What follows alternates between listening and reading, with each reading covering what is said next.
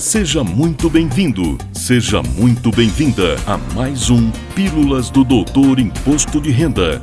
Dicas, orientações, notícias, informações úteis e conhecimento na dose certa. Com vocês, o professor Walter Kopp. Olá, vamos falar de imposto de renda. E este episódio chega até você com apoio do serviço Doutor IR On Pro, o plantão fiscal do Doutor Imposto de Renda, um serviço online e ao vivo toda quarta-feira, o ano todo, com investimento menor que dois cafezinhos por episódio ao vivo. E ainda o conteúdo anterior fica gravado e indexado para consulta. Maiores informações no link que está aparecendo na sua tela, se você nos acompanha pelo YouTube, ou na descrição do episódio, se você nos ouve pelo seu agregador de podcast favorito. No YouTube também temos um vídeo explicativo com o título O Plantão Fiscal Voltou. Atenção! Este é um serviço voltado para contadores e escritórios de contabilidade. E vamos ao nosso assunto de hoje: tributação pelo imposto de renda dos investimentos em previdência privada. Conforme adiantei na descrição do episódio, a motivação veio da lei que modificou as regras que vamos detalhar daqui a pouco. Antes, vamos dar uma geral no assunto para quem não está familiarizado, acostumado com o tema.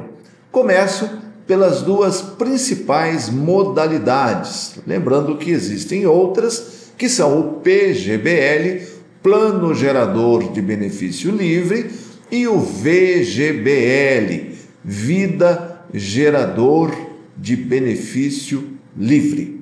Qual a diferença entre as duas sopas de letrinhas?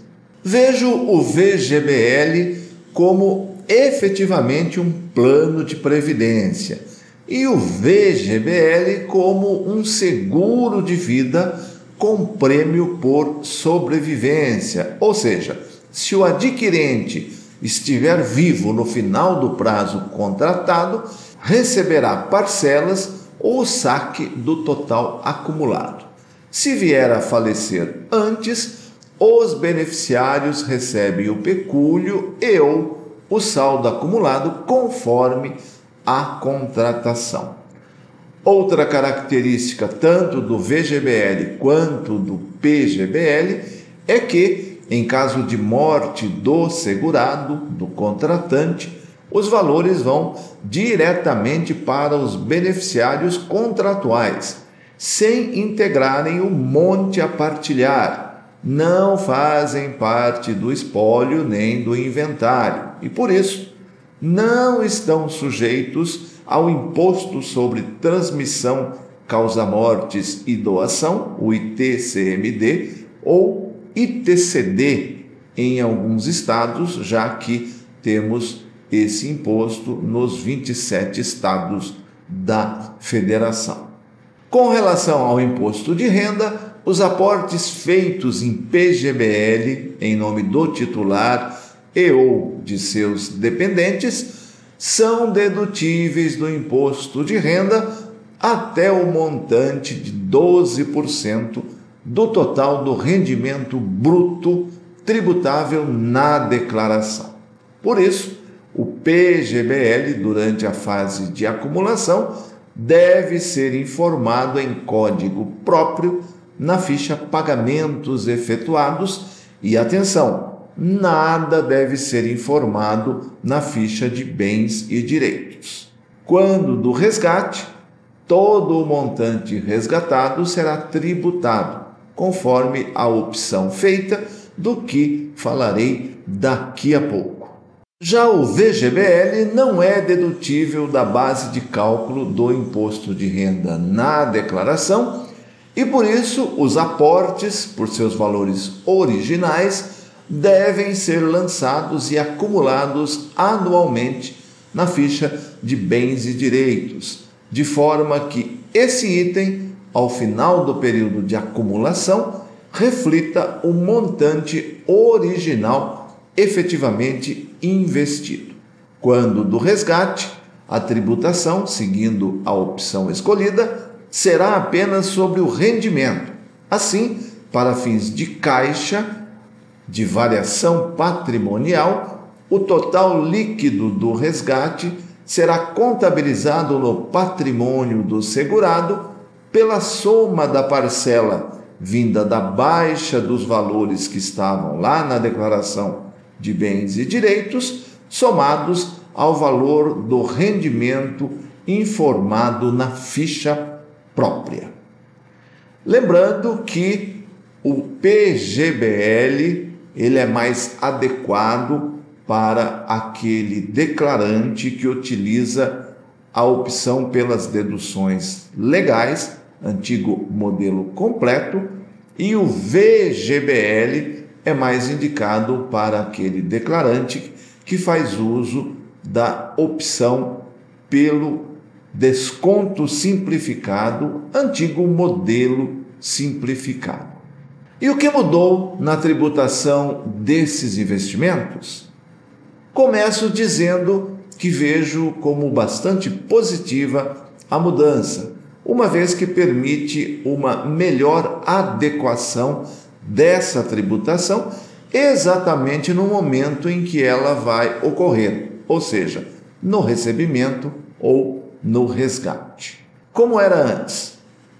Com o advento da Lei 11.053, de 29 de dezembro de 2004, com vigência a partir de 1 de janeiro de 2005, o contribuinte, no ato da aquisição do seu produto, escolhia entre as duas formas de tributação existentes: a progressiva, onde o valor recebido é tributado pela tabela mensal, o que significa que seus rendimentos ou resgates de previdência privada, para fins de tributação, serão somados aos demais rendimentos sujeitos a ajuste na declaração, tais como salários, outras aposentadorias, aluguéis, etc. Ou a segunda forma, tributação regressiva, onde os valores sofrem maior tributação conforme o prazo de recebimento ou resgate seja menor. Desta forma, ficou instituída uma tributação que vai de 35% para prazos de acumulação menor que dois anos a 10% para prazos de acumulação superiores a 10 anos. A regra vale tanto para o PGBL, sobre o total recebido, como para o VGBL, apenas sobre o rendimento. A importante modificação que está sendo trazida pela Lei 14.803, de 10 de janeiro último, já em vigor, é que essa opção pela forma de tributação poderá ser feita até o momento da obtenção do benefício ou do primeiro resgate dos valores acumulados. E pode ser feita pelos próprios titulares dos investimentos ou pelos beneficiários e inclusive ser refeito, ou seja, quem já optou pode agora, observadas as mesmas regras, modificar a sua opção. Eu havia prometido no último episódio que estaria trazendo duas novidades aos nossos clientes e seguidores, mas como ainda faltam algumas definições, as boas notícias que estão mantidas ficam para o próximo episódio. E fico por aqui, agradecendo como sempre a sua preciosa audiência e prometendo voltar na próxima semana com mais um assunto relevante preparado especialmente para você. Valeu! Na próxima semana tem mais Pílulas do Doutor Imposto de Renda. Obrigado por ter ficado conosco. Espalhe a novidade aos amigos. Mande suas sugestões de pauta, seus elogios e suas críticas para pílulas.doutorir.com. Até lá!